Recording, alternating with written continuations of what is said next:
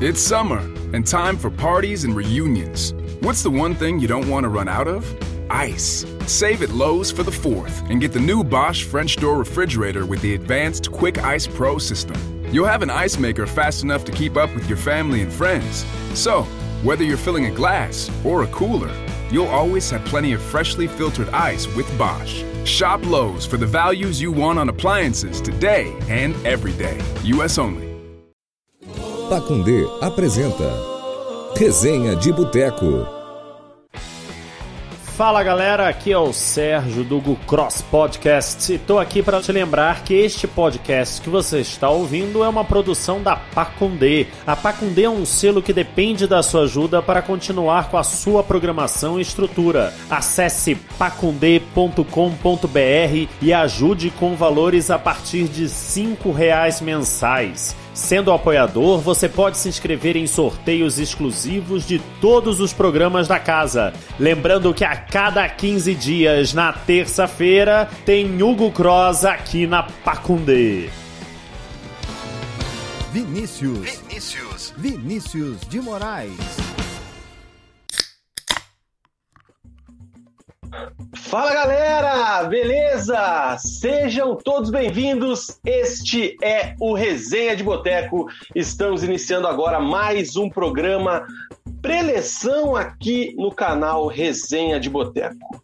Hoje é dia 22 de novembro de 2020. Nesse momento, 21 horas e 5 minutos, horário de Brasília. Curitiba faz calor durante o dia e frio durante a noite. Já estamos aí a postos para começar mais um programa Resenha de Boteco neste domingão. Programa hoje importantíssimo, programa que terá várias notícias, várias opiniões, vários acontecimentos. Teremos aí coisa boa até o final do programa. Então você que está nos acompanhando, você que está nos assistindo, fique até o final, prometo que não vai se arrepender. Esse é o preleção número 22 que a gente inicia aí desde que é, decidimos é, alterar o perfil do canal aqui, né, do nosso querido Resenha de Boteco. Então, é o nosso preleção número 22 ou é o 21? Eu coloquei 21 aqui, acho então que é 21. Então, não é o 22, galera, foi mal. É o 20, é o 21, exatamente. Então, começa agora o preleção 21. E você que já está nos acompanhando, que já está online, deixa aí o seu like, compartilhe o vídeo com os seus amigos. Se você não é inscrito no canal, inscreva-se, faça tudo aquilo que o querido é, script de consumidor de conteúdo do YouTube pede. Inscreva-se, deixe o seu like, ative as notificações, faça como Paula Rocha, que está online. Boa noite, Paulinha. E o Vitor Macedo já chega dizendo: campanha do CAP vai ser a de 2018. Eu avisei. Deixa aí o seu comentário, participa, interage com a gente, faça o resenha, o preleção junto com os ousados. E começo já chamando o ousado Murilo Stringari, que está já com uma bela camisa do Patolino. Gostei do seu look de hoje. E aí, Mugi, beleza? Tudo beleza, essa é a minha cara, que eu tô hoje, Vina. Coloquei aqui para homenagear o, o, o meu humor com o meu verdão do Alto da Glória, mas no decorrer do programa aí a gente vai falar mais sobre isso. Boa noite para todos aí. Exatamente, boa noite, cara. E é o que a torcida do Alviverde está sentindo neste momento, né? Tá todo mundo com cara de, né, e agora? Que, que, assim, aquela ó. carinha do bonequinho do WhatsApp lá, né? É. Guilherme Moreira está lá já no Palácio Avenida, ali, um clima de Natal. Até vou meter na tela cheia aqui uns pisca-pisca, um negócio assim, já. É... Que bela camisetinha também, não sei o que, que é um. É, aqueles cachorrinhos salva-vida lá do. Que as crianças gostam de assistir. Uau, uau. Patrocinado pelo Boleiro Stories, né? Ah, boa. Aqui também hoje, Estamos aqui. Aqui também, ó. Use Bull, galera. A gente faz o merchan sem ganhar nada. Inclusive, essa camiseta aqui também é da Tudo Tranquilo, que não tá nada tranquilo. Maravilha. E aí, Cezinha, tudo bem, cara? Tudo ótimo. É, é, a casa está decorada aqui, é da Thaís, né? Não é a minha, mas gestão em clima, clima é bom. Em clima natalino. É, e um mês já tá, já tá aí o Natal, né? Tem mais um mês. E vamos que vamos. Maravilha, temos que decorar aqui também a minha humilde residência. Não sei se minha luz está muito forte aqui na minha nova luz de blogueirinho, cara. Eu tô muito branco na tela aqui, vou dar até uma diminuída aqui. Mudo o tom, tons mais quentes, tons mais frios. Mas acho que assim ficou bom, cara. E é isso aí. Vamos começar o nosso querido programa, o nosso preleção de domingo, lembrando o seguinte, torcida paranista que está marcando presença, como sempre, no nosso programa, por exemplo, aqui a Carol Borges, falamos bastante sobre o Paraná numa edição extraordinária de sexta-feira, tá? Então, você que quer ouvir sobre o Paraná, espera ouvir hoje, a gente vai falar talvez um pouquinho só no final do programa, mas eu não garanto, porque a gente falou uma hora e meia de Paraná na sexta-feira, então, depois do vídeo aí, você já vai lá assistir o vídeo do Paraná que a gente falou na sexta-feira, eu, o Mug, Celó, Pelotas, o Bitar e o Ventura falamos bastante. Certo? Certo. A gente começa o programa de hoje, está no ar aqui o preleção. Olha, aqui eu coloquei o número errado, cara. Eu tô massa aqui nos créditos, hein, velho? Pelo amor de Deus, é o preleção 21, cara, não é o preleção 20. Então está no ar o preleção 21 e a gente começa o programa de hoje para falar do Atlético Paranaense, o Furacão da Baixada, que chegou à quarta vitória seguida no Campeonato Brasileiro. É, venceu ontem o Santos na Arena da Baixada. E com quatro vitórias seguidas, o Furacão já é o nono colocado. Já aparece na parte de cima da tabela, naquela primeira página lá de 10, os 10 clubes melhores colocados. E para quebrar o resenha por completo, né? Porque a gente, há um mês atrás, falava que a situação do Curitiba era mais confortável que a do Atlético, que a gente viu o Atlético é, com mais dificuldade de sair da zona de rebaixamento, apesar de toda a situação, mas que o elenco do Coxa isso, o elenco do Coxa aquilo. E em semanas aí o jogo virou de uma forma absurda, né? São quatro vitórias seguidas, o time do Atlético é, pode não estar tá fazendo aquele futebol maravilhoso, espetacular, plástico e tudo mais, mas são quatro vitórias, isso é inegável e não tenho o que falar. Guilherme Moreira, o que você pode falar, cara, relatar sobre esse jogo do Atlético, essa vitória importantíssima contra um dos times que briga pelo título, briga por uma Libertadores, bem ou mal, o Santos está lá em cima, né? É, o Santos tem o programa do surto do Covid lá, né? Mais um clube que está passando por isso. Mas é um time que está lá em cima da tabela, né? E o Atlético, nas últimas duas semanas, aí deu um salto considerável, deu um respiro muito bom a competição, já são quatro vitórias consecutivas. É, três desses jogos aí não sofreu gols, né? Falava muito desse problema defensivo do Atlético, que deu uma melhorada bem considerável, apesar de em todos os jogos os adversários terem chances, mas normal também, né? Passar o adversário ter chance no jogo, até que seja muito ruim para não criar nada. E esse jogo contra o Santos foi bem parecido com os anteriores, que o Atlético ganhou, assim, jogou bem, não convenceu tanto mas já teve uma melhora em alguns pontos, né? O defensivo é tem criado bem também, né? Consideravelmente bem. Esse jogo até não tanto, no primeiro tempo teve só uma do Kaiser ali, que ele, que ele não chega na bola, né? Foi uma jogada até boa, mas ele chega um pouquinho atrasado no finalismo.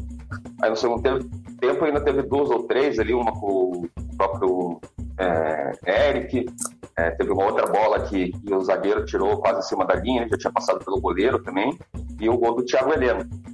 Então o Atlético aí dá um bom salto na tabela, assim, acho que está quatro pontos ainda do, da zona de rebaixamento, né, de distância, e oito, se não me engano, da, do G6 possível, né.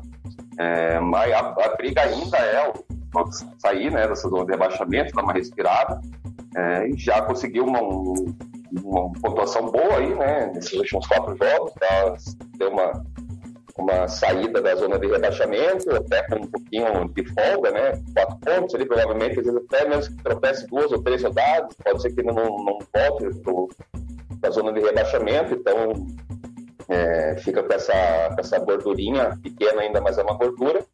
E, e traz um alento, uma perspectiva aí para a torcida e até traz confiança também para o elenco, para que acho que mostra que, que o Atlético realmente provavelmente vai sair dessa situação, um pouquinho mais para frente e possa respirar bem, mais aliviado do que estava há duas semanas.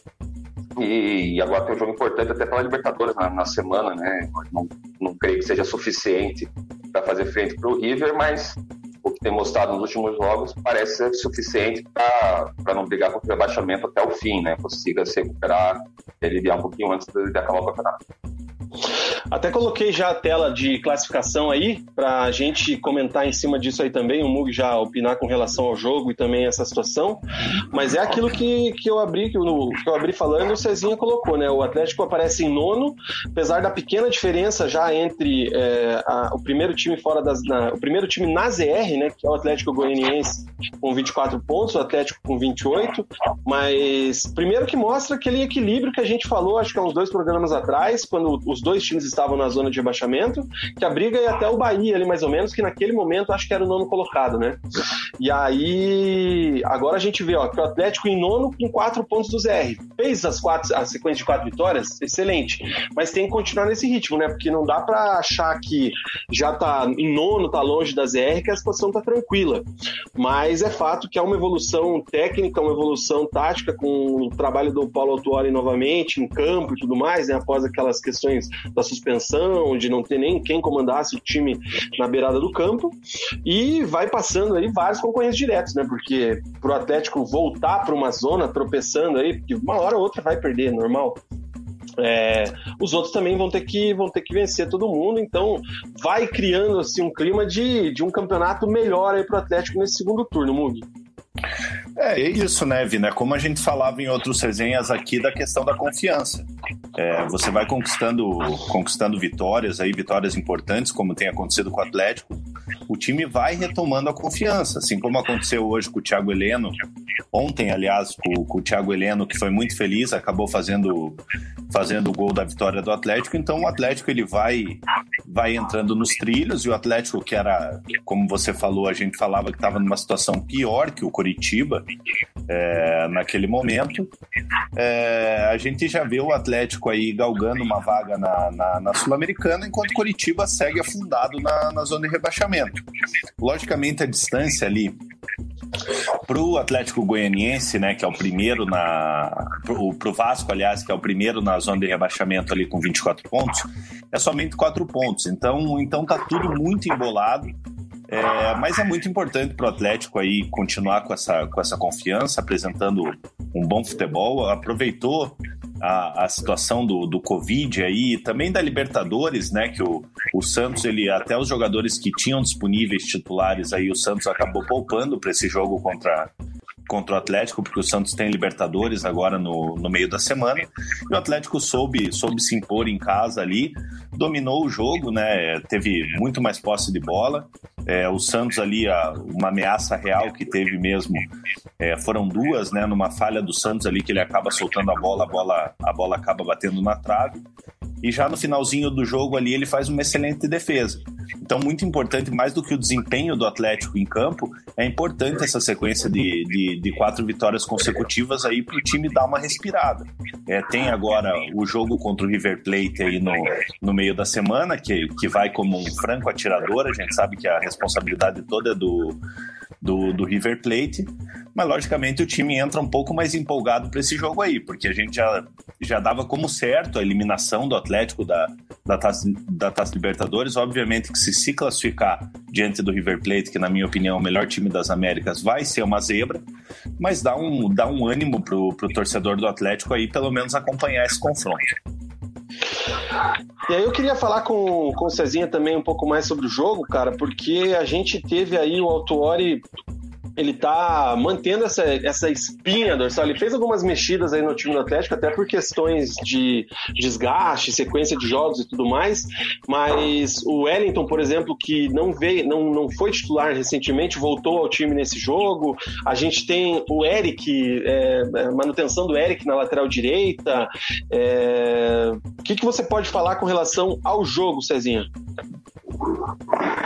É, trouxe bem, é, até não, não, gosto, apesar que o Eric não, não acho que comprometa na lateral, assim, e não é brilhante também apoiando. É aquele jogador ok na lateral, né? Até falou lá atrás, assim, quando o Atlético, quando ele era lateral mesmo, né? Com a decisão do Dorival, e não via uma lateral com problema com ele, mas assim, não é um cara brilhante na posição. Bom mesmo ele é no meio, né? E eu, eu, acho que isso que a gente já tinha comentado também, que, que eu acho que foi um bom legado que o Eduardo Barros tinha feito aí, nesse período, por período que ele ficou ali como interino, que é o, o, o Eric e o Christian no meio. E o, e o, e o Paulo Tuori não tem é, feito isso tanto, né? Muda um pouco, né? Às vezes ele joga, às vezes ele coloca o Eric no meio, dependendo, joga para lateral. O Christian já chegou a ficar no banco, depois entrar. É, ele ainda está achando um time, né, titular aí para o final da temporada, mas já tem uma, uma espinha dorsal ali, já tinha mesmo também essa espinha, e ele vai mexendo algumas peças é, dentro do, do, time titular.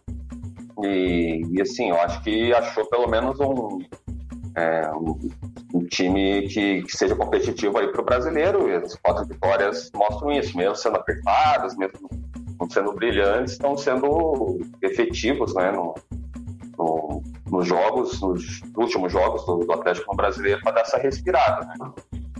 É, eu ainda vejo esse próximo jogo pela Libertadores aí, como o mundo falou, seria uma zebra muito grande o Atlético fazer frente para o River.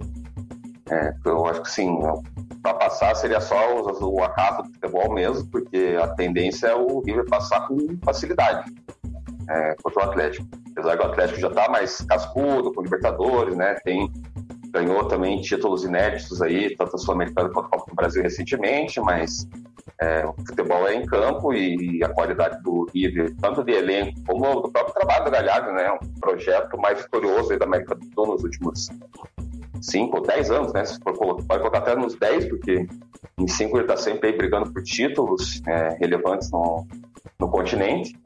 E, e, é um trabalho muito sólido já, né? E ele mesmo quando tem mudanças no elenco do, do River, algumas vendas de jogadores importantes, também é natural, é um país que tem que exportar para se para sobreviver.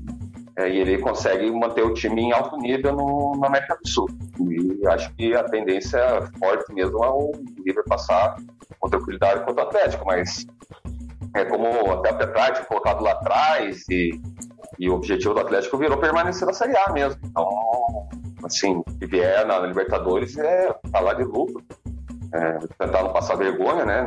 Querendo ou não, o Atlético já tem sua tradição em participações na, na América do Sul, na, na Copa Libertadores. Então, é passar, se for eliminado, passar, ser eliminado com dignidade, pelo menos.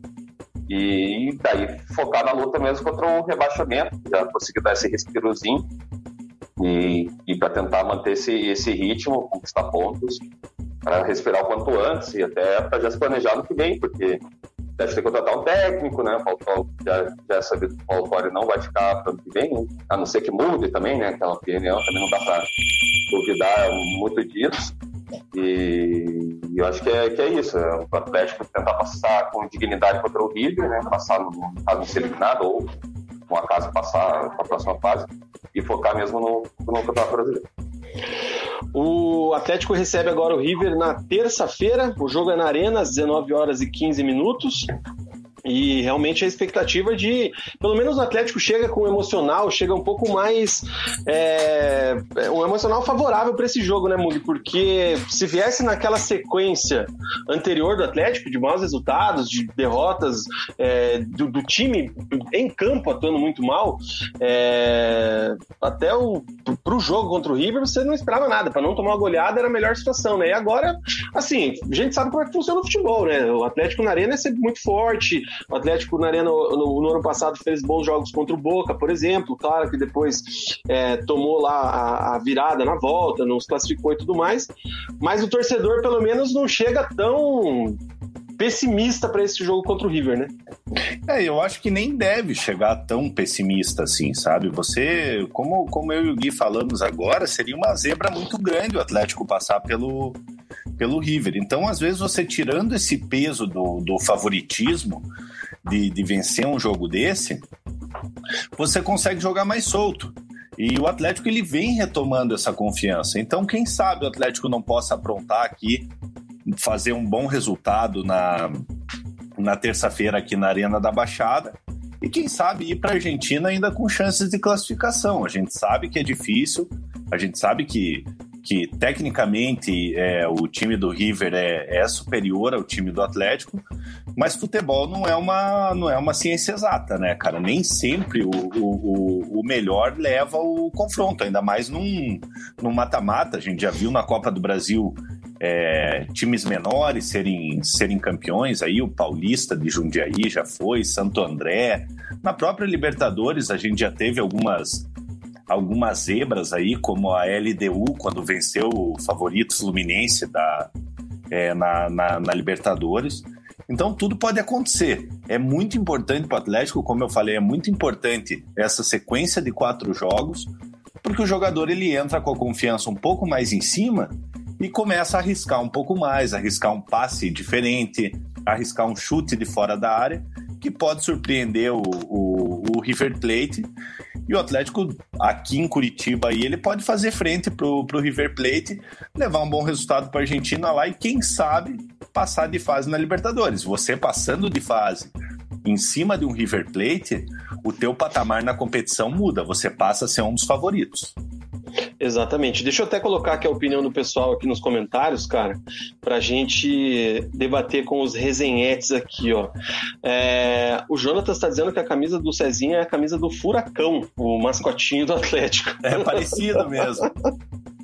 Ai, a Carol que. Olha lá, é verdade, hein, cara. É esse furacãozinho ali.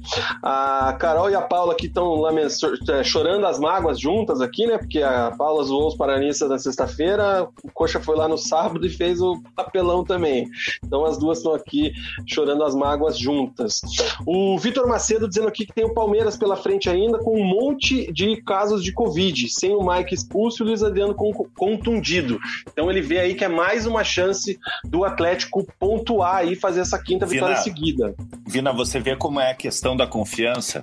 O, o Vitor, é, se fosse há dois, dois, três resenhas atrás, ele jamais ia falar que o, que o Atlético tem condições de ganhar do Palmeiras, mesmo com os casos de Covid.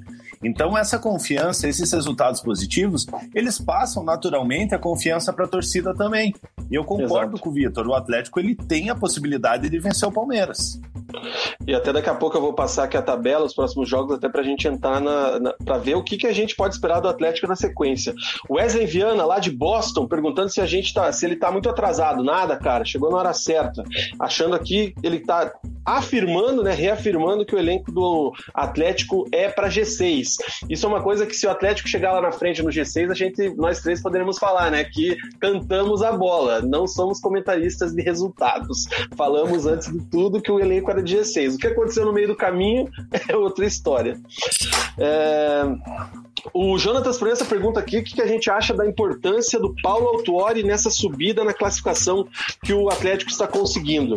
É, antes de ouvir vocês, assim, eu queria, eu, na minha opinião, é, faz toda a diferença ter um cara tão experiente como o Paulo Autuori, porque primeiro que o cara dá confiança para os jovens. Eu estava vendo esses dias uma e, e para os jogadores desacreditados, né? Eu estava vendo uma entrevista do Carlos Eduardo que deve muito a ele essa subida de produção recentemente, né? Que o Autuori chamou ele, falou que ia abraçar ele, que acreditava no potencial dele, e o Carlos Eduardo vem dando a resposta.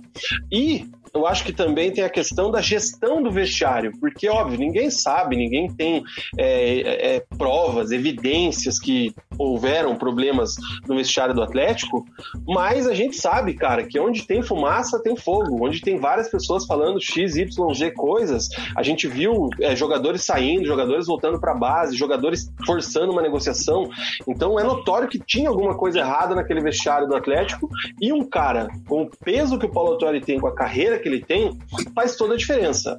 Aí, em consequência, ele sendo um estudioso do futebol, um cara que sabe escalar um time, um cara que sabe jogar, que sabe fazer o time jogar, a tendência era o Atlético realmente se recuperar. Então, acho que pode colocar muito na conta dele essa, essa retomada atleticana no campeonato.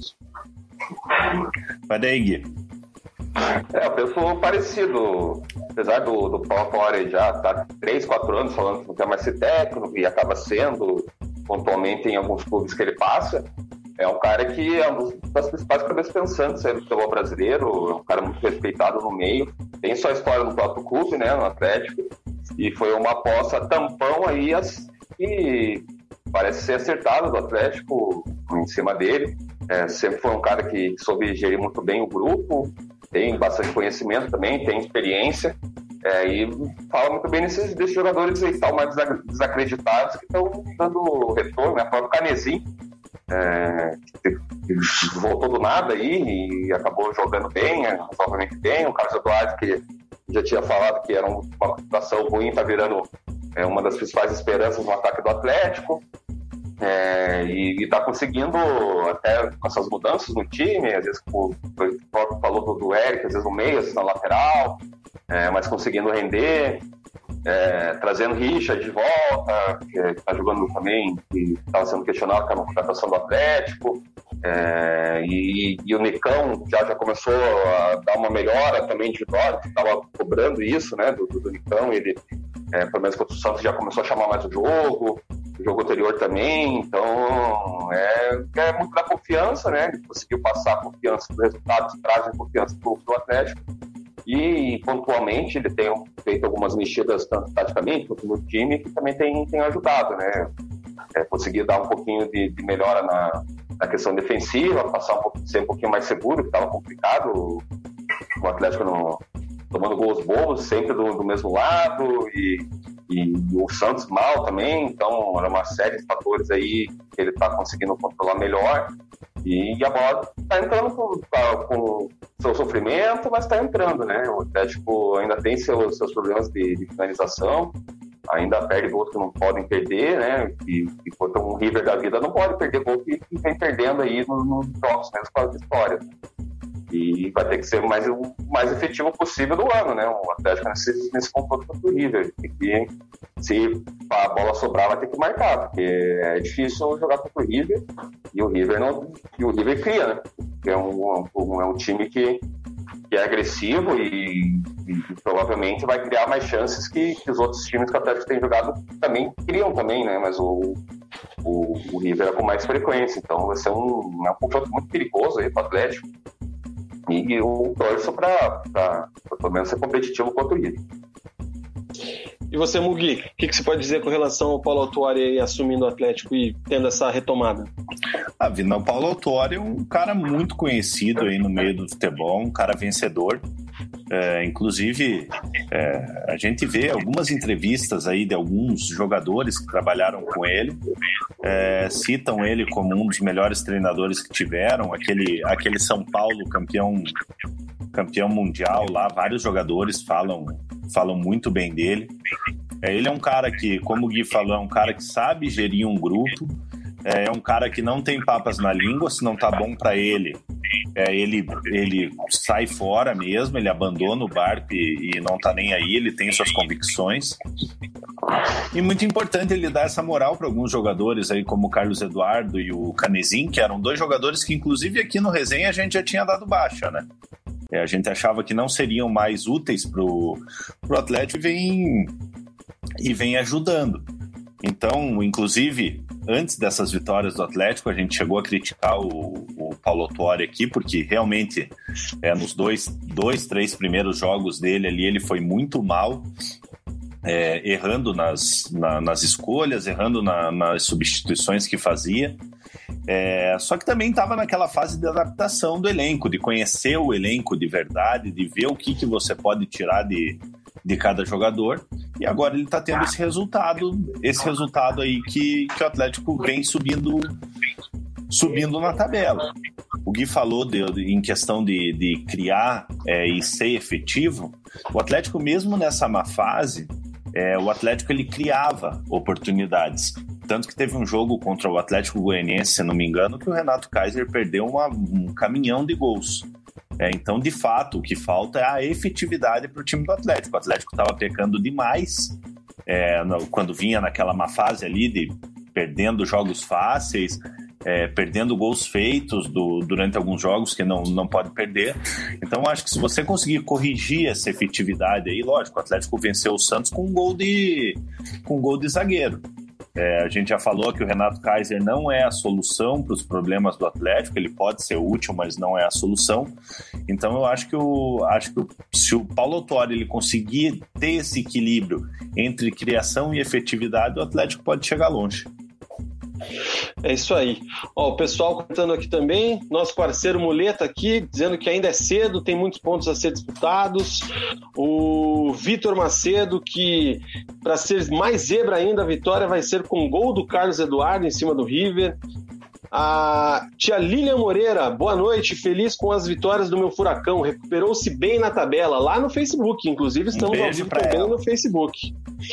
Cara, o Brenner William, que sempre toca o terror nos nossos comentários aqui, tá polemizando totalmente, tocando terror, dizendo que não é zebra, que se fosse o coxa, que vai pra cima, enfim. É isso aí, Brenner, fica à vontade, sempre com respeito, pode comentar o que você quiser, cara. Vina, deixa Mas, né? um... Vina, eu só vou dar. Eu queria mandar um abraço para um torcedor do Atlético aqui. É, eu só vou ver aqui no meu, no, meu, no meu Instagram que ele me mandou mensagem ontem o nome dele para falar aqui, tá? Já Beleza. 10 segundos. Enquanto, enquanto isso, a gente vai aqui também, ó. Guilherme Anelt, nosso parceiro, mandando um salve, um abraço pra gente. Mantém os pés dele no chão. Acha que contra o River o Atlético não tem time para bater de frente. O importante é manter a boa fase no Brasileirão. O Wesley está dizendo que o grande vacilo do Atlético foi não ter feito a troca do Wellington pelo Camacho, ou até mesmo vendido o Wellington para a Turquia. Ah, a Débora disse que o Camacho parece que não quis vir, não sei se o Cezinha tem essa informação. Teve negociação nesse sentido?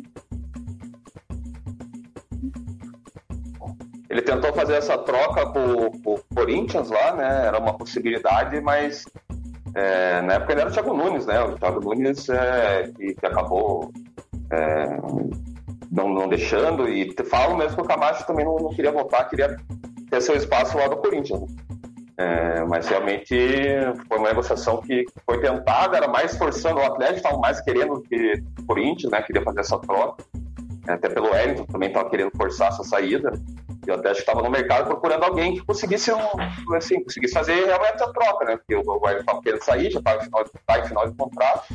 Naquele momento a renovação estava parada também.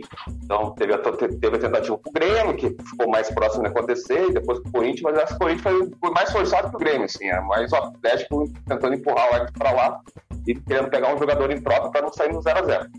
E, e acabou ficando por isso. Mugi, manda teu abraço, cara. Vina, o abraço é pro Pietro Soares. Ele me mandou uma mensagem no, no Instagram ontem, é, falando que sempre acompanha a gente aqui, falando pra gente cornetar o Santos, o Citadini, o Jonathan. Mas hoje acho que não tem. Hoje acho que não tem nem motivo pra cornetar esses jogadores, né? Não. Então, um abraço aí pro Pietro, cara. Paulo Andreola, nosso parceiro, também sempre acompanhando a gente, dizendo que os resultados recentes muito importantes, mas a sequência é difícil. Palmeiras e Fluminense fora e o Galo em casa. É a galera lá de cima. Se o Atlético embala contra os três times que estão no outro bloco, aí já dá para realmente vislumbrar voos maiores aqui. A Débora disse que contra o River não dá para perder muito gol, não perder tantos gols quanto vem perdendo. Uma boa noite para mamãe Rafaela Betts. O alemão Correia tá com a gente. Cara, bastante gente aqui compartilhando e comentando a nossa live. A galera que tá tô vendo até uns nomes diferentes aqui. Quem não é inscrito no canal, inscreva-se, galera. Ajuda a que- gente. A Betis que, que postou uma foto com o barrigão hoje tá, porra, tá bem bonita o barrigão e logo tá aí o baby, né, cara? Tá chegando a hora do Gabriel, hein, cara? Gabrielzinho tá na área, tá pintando Gabigol. por aí. É, o Gabigol, é isso aí. Ô, rapaziada, é o seguinte, deixa eu dar uma passada aqui nos resultados e na tabela, porque eu quero ver uma outra situação com vocês. É, a rodada começou na sexta-feira com o Bragantino atropelando o Bahia 4 a 0 No sábado, o Flamengo venceu o Coritiba por 3 a 1 lá no Maracanã.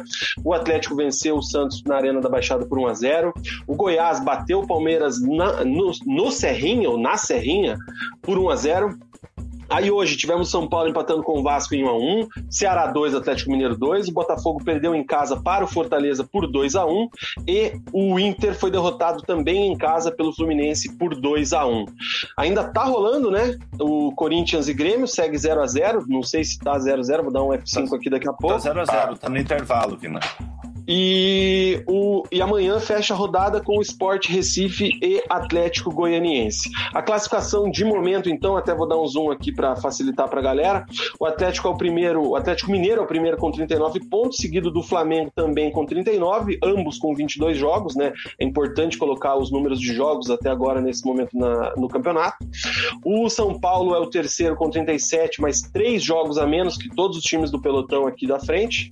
O Inter fecha o G4 com 36. O Fluminense ganhou aí três posições, aparece na quinta colocação com 35. Então a galera que já tinha dado baixa no Fluminense para brigar lá em cima, agora o Fluminense com essa vitória em cima do Inter se recuperou, inclusive encostou bem no Colorado. E o Palmeiras tropeçou, 34 pontos, é o sexto. Santos é o sétimo, 34, Grêmio 34. Esses os times brigando lá em cima. E aí o Atlético aparece na nona colocação com 28 pontos e 22 jogos chama atenção é o saldo negativo do Atlético ainda nesse momento, né? Menos dois gols. O, o Paulo Autori precisa resolver essa situação, fazer mais gols do que tomá-los. A gente vai lá para baixo com o com a ZR. O Atlético Goianiense que joga amanhã tem 24 pontos, o Coritiba é o 18º com 20, o Botafogo tem 20 na vice-lanterna e o Goiás tem 15 pontos em 20 jogos. O Goiás em situação complicadíssima. Daqui a pouco a gente fala do Coxa, mas a questão é, o Atlético Goianiense não pode vencer esse jogo amanhã contra o esporte, porque senão já salta, já pula e aí complica mais ainda a situação do Curitiba. O que eu queria ver com vocês é o seguinte, olhando essa classificação, olhando essa pontuação do Atlético e olhando a sequência de jogos que o pessoal está falando bastante. Além do River agora, o Atlético vai pegar o Palmeiras sábado que vem, lá no Allianz, com todos os desfalques que a gente já falou agora há pouco do lado do Palmeiras. Claro que a gente não sabe o que vai acontecer com o Atlético durante a semana, essa questão do Covid aí, de um dia para o outro, três, quatro caras positivos e desfalca o time inteiro. Então, é, é, não dá para fazer uma projeção tão precisa, mas o fato é que o Palmeiras tem vários desfalques já sabidos. Depois disso, o Atlético vai jogar com o Fluminense no Maracanã, então uma maratona aí, é uma sequência de dois jogos fora, com times lá lá de cima, e o Atlético Mineiro no outro sábado, já no dia 12 de dezembro. E aí vem com o time da ZR, o Red Bull Bragantino, só no dia 20.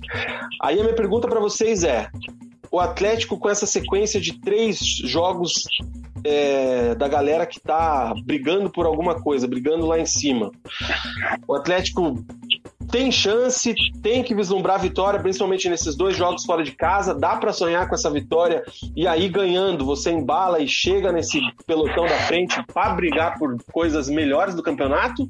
Ou ainda é melhor fazer como vários torcedores aí, pezinho no chão, calma, vai devagar?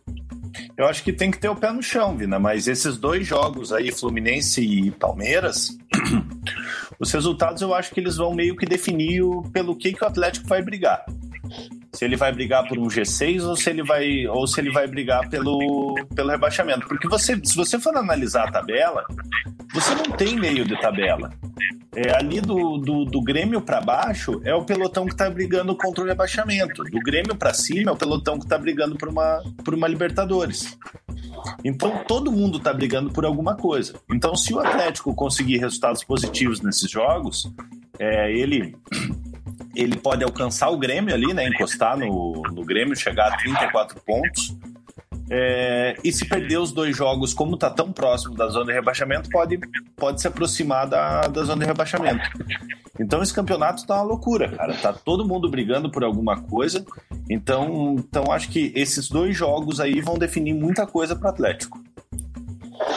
É, Cezinha? fazer, como comentaram aí, o tá tendo surto lá no, no Palmeiras também de Covid, o Atlético conseguisse aproveitar contra o Atlético Mineiro disso, né? É, acabou que o surto foi na véspera da partida, a gente não imaginava que ia acontecer, e aconteceu. E o Atlético venceu, surpreendeu e venceu o Atlético Mineiro fora de casa. Nesse, nesse jogo da volta, né? Volta não, né? Mas esse jogo do segundo turno, que vai acontecer, o, já vão estar liberados esses jogadores, então o Atlético Mineiro já vai vir mais reforçado, não vai vir com tantos desfalques como aconteceu nesse jogo atrasado que o Atlético teve no meio da semana mas tem que aproveitar contra o Palmeiras. Acho que, é possível tirar pelo menos um pontinho lá. É, só ver que o Palmeiras perdeu para o Goiás, né? O pior time do campeonato. É, tudo bem que foi no finalzinho ali, o chute é iluminado, é, que entrou no ângulo, mas é, tem que aproveitar o, a fragilidade do elenco, né? não a fragilidade, né? mas a, é, esse surto que, que deixa o, o time titular do, do, do, Palmeiras um pouco mais fraco, apesar de ter um elenco bom no geral, né? o Palmeiras melhor do país até, é, faz diferença, né?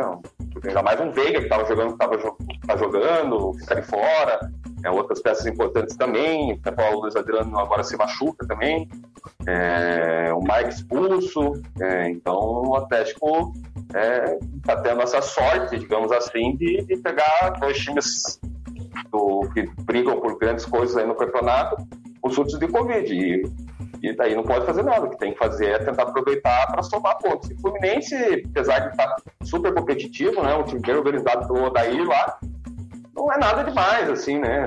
É aquele time que você vai ter medo de, de jogar. Então, também acho possível arrancar ponto lá. É, o jeito que o Atlético está jogando, está sendo um pouquinho mais competitivo, tem que ter pés no chão, mas é, tentar acreditar que pode, pelo menos, pegar dois pontinhos aí, quem sabe uma vitória, até perder alguém, mas ganhando uma. É, acho que três pontos aí seria bom para o Atlético nessa sequência dos dois jogos. Daí, para o Atlético Mineiro, já acho que fica mais complicado. É, porque daí o Atlético Mineiro já vem mais, mais reforçado com a volta desses jogadores para o Covid. É, cara, o Atlético é, é aquilo. Se, se ganhar, se conseguir, sei lá, desses nove pontos aí, quatro que seja, né? O jogo em casa tem que ganhar. Acho que sempre você tem que contar com a vitória. Se conseguir quatro ou seis pontos desses nove aí, cara, dá para sonhar com alguma coisa lá na frente. Mas realmente é, a questão é o, o, pezinho no chão, é saber o que, que dá para esperar, porque esse susto do Atlético na ZR foi grande, né? Muita gente não esperava e a diferença ainda é pequena para essa galera. A gente vai chegando ao final do bloco do Atlético, mas antes disso, eu queria falar o seguinte: primeiro, todo mundo sabe que a gente está fazendo aí, está ajudando, está acompanhando, desenvolvendo junto com o Instituto Futebol de Rua a campanha Natal Sem Rua, certo? Deixa eu só tirar o bannerzinho aqui, ó. Aí sim. Campanha Natal Sem Rua com o Instituto Futebol de Rua. E aí eu queria compartilhar com vocês, é, principalmente a torcida atleticana, que a, os twitteiros da Baixada estão desenvolvendo uma rifa de uma camisa do Santos, cara, para ajudar nessa campanha. E aí, ó, tá na tela, é para tá na tela, né? Tá sim, aí sim. É, então, os twitteiros da Baixada, a galera da Marga, o Guilherme, Rafaela Betts, cara, muita gente aí que, novamente, não vou citar o nome para não cometer injustiças, mas o pessoal tá fazendo uma rifa dessa camisa do Santos, do goleiro Santos, uma camisa branca autografada pelo, pelo Santos. A rifa tem o valor de cinco reais, o sorteio vai ser no dia 1 de dezembro.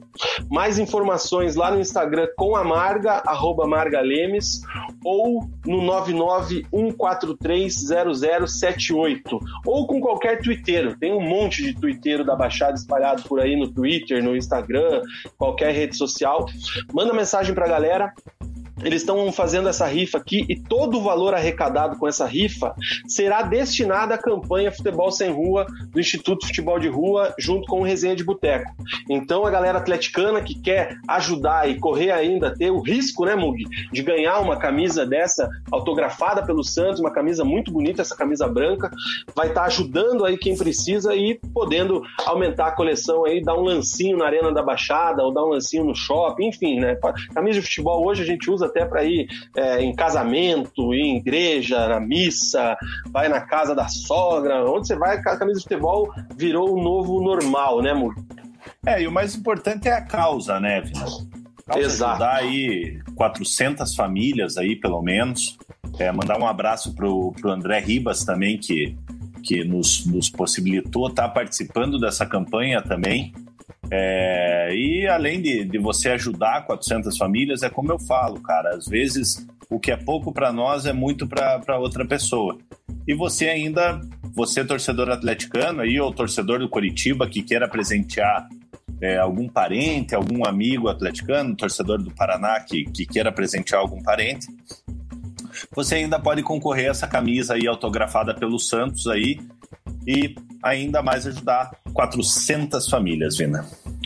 É isso aí, cara. que mais que temos aqui, ó? Uh... Bora comprar a rifa, Rafa tá dizendo, e dizendo que agradecendo que a gente não foi com a camisa de time no casamento dela.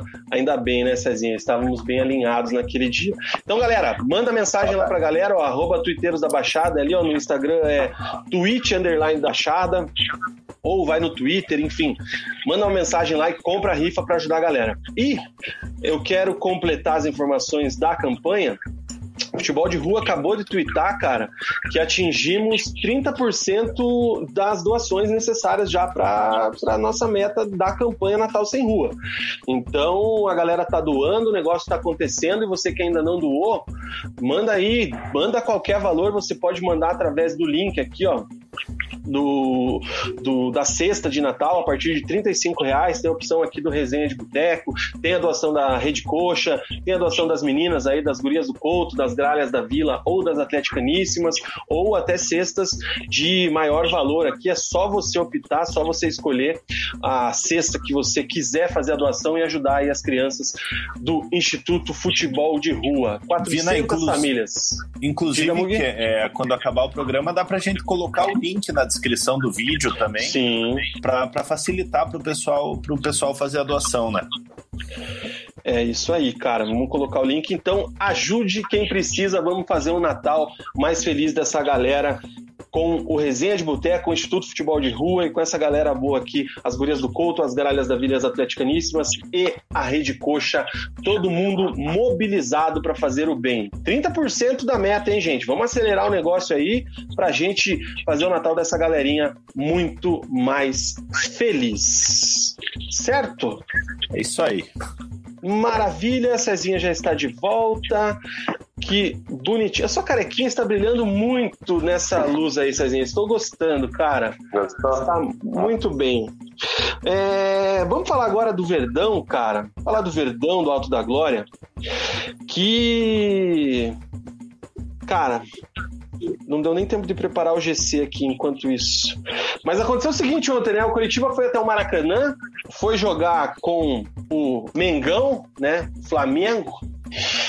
E o Rodrigo Santana voltando, né, da, do afastamento dele de, de Covid, né, pela, é, voltando ao banco de reservas à frente do time ali, é, armou o Curitiba de forma diferente em campo, tentando uma dessas surpreender o Flamengo, tentando se proteger, um contra-ataque, enfim.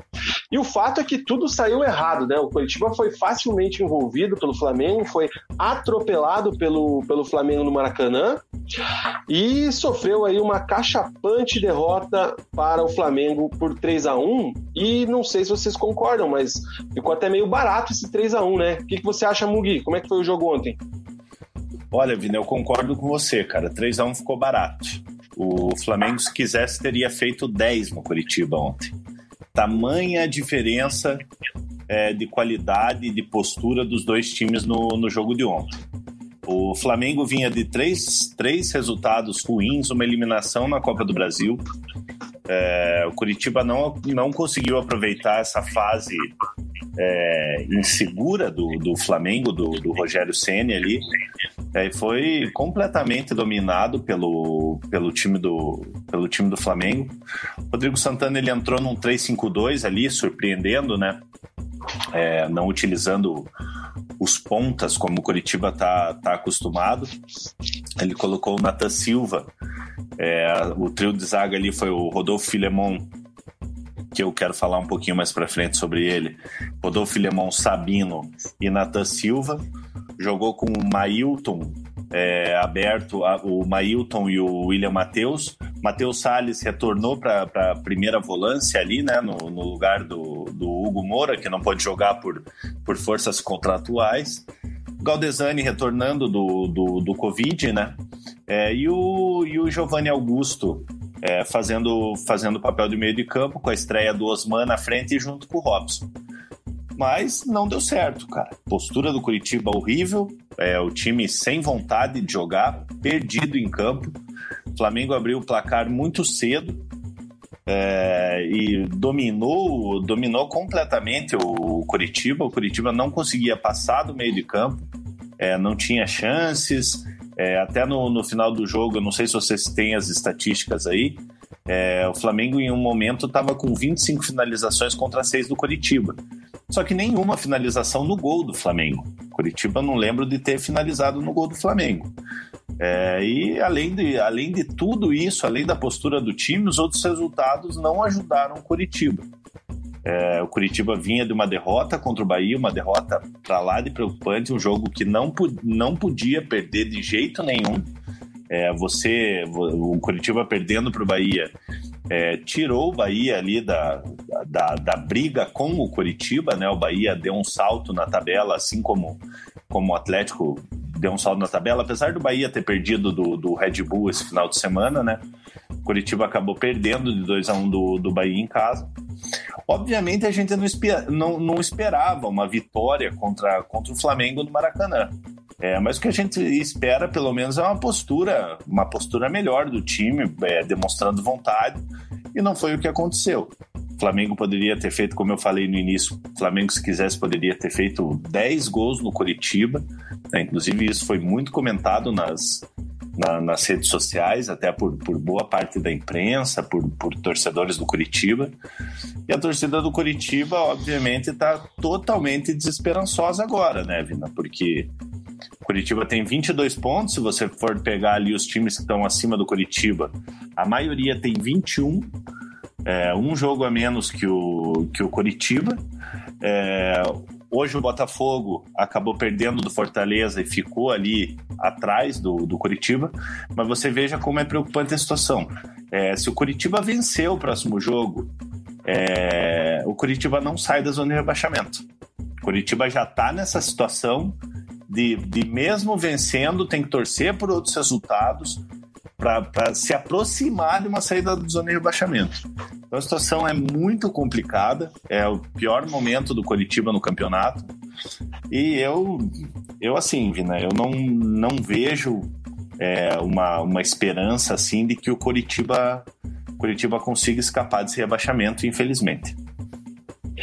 E aí, Cezinha, o que você pode falar, cara, desse jogo que teve aí umas mudanças é, é, na questão da escalação, até o Mug não citou, mas teve a questão do Rodrigo Muniz, né, que provavelmente, é, não sei se ele até poderia ter jogado, mas o Flamengo chamou ele de volta e a gente teve o Osman, que chegou na semana aí, foi apresentado acho que quinta ou sexta, né, talvez Isso. já estava alguns dias antes treinando, óbvio, mas o cara é apresentado na sexta para a torcida e já é titular no sábado, né. Vina, só e... falando, o Muniz ele não foi pro jogo porque ele chegou no. Ele voltou para Gávea na sexta-feira. É, então não daria tempo, ele não treinou com o time, então ele acabou nem sendo relacionado. Não, mas eu digo que se o Flamengo não tivesse chamado ele de volta, talvez é, ele poderia jogar pelo coxa se ele ainda tivesse, não? Ou a mesma situação do Hugo Moura? Ele não poderia jogar, tá? É questão, é, questão contratual. Questão contratual. Mas enfim, aí a gente tem o Osman pintando como titular, esses três zagueiros aí que eu não lembro do Coritiba ter atuado com três zagueiros ainda no ano, então o Rodrigo Santana inovou aí na escalação, não, não queria entender um pouco mais qual que foi é, a intenção dele com essa mudança e se Cezinha conseguiu fazer essa leitura. É, foi realmente a primeira vez que o Curitiba jogou no ano com três zagueiros, né, apostando nessa formação tanto o Barroca, o Mozart quando foi interino, daí o Jorginho e, e depois o Bachiquinho também como interino, não, não chegaram a postar nesse sistema e a ideia do, do Rodrigo Santana era dar uma consistência defensiva maior é, contra o Flamengo, né? Ele até no Coritiba ele justificava que ó, Flamengo atacava com uma linha de quatro, sempre, sempre chegando mais jogadores ali, e ele imaginava que com esses três zagueiros e dois volantes e até com os laterais mais avançados, né, quando, na, na, quando fosse para a transição ofensiva, incomodassem o Flamengo e, e, e acabasse que o Flamengo não ia criar tanto, mas no fim foi, o Hugo falou, foram 26 finalizações do, do, do Flamengo só nessa partida, né, e a gente às vezes pode às vezes não diz muita coisa, né? Às vezes o cara finaliza 26 vezes, 20 lá de fora da área, longe do gol. Então, mas nesse caso, foram 12 chances claras do, do, do Flamengo, né? Até tem a plataforma lá, Soft Scores, que, que pega essas estatísticas do jogo, né? Faz desde 2016 é, do Brasileirão, foi a, o maior número de chances registradas no Campeonato Brasileiro num jogo. Então foram 12 chances claras criadas pelo Flamengo que desperdiçou e, e já fez três, né?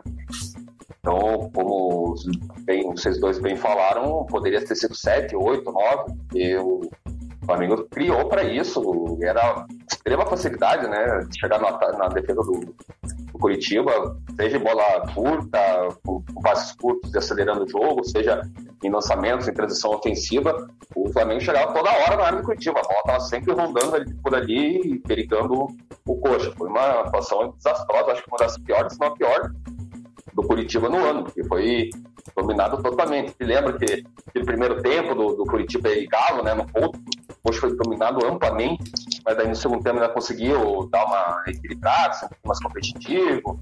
Teve outros jogos que a gente sempre falava, né, que o Coxa era sempre dominado no, no primeiro tempo, e daí no segundo já com a cara atrás, tentava fazer alguma coisa, daí já não era tão dominado assim, mas com o Flamengo foi o jogo inteiro, assim, do, do início ao fim, só deu o Flamengo e foi uma perda fácil, é muito fácil do, do, do Curitiba contra o Flamengo, né? Ah, um sistema que eu duvido que o, que o Rodrigo Santana vá apostar de volta, porque Nathan Silva, a gente sabe que, que ele veio como volante, tá jogando com zagueiro, teve sua formação com zagueiro, mas assim, não dá. É, o Filemon, pro nível da Série A, nem no elenco, poder, deveria estar, né?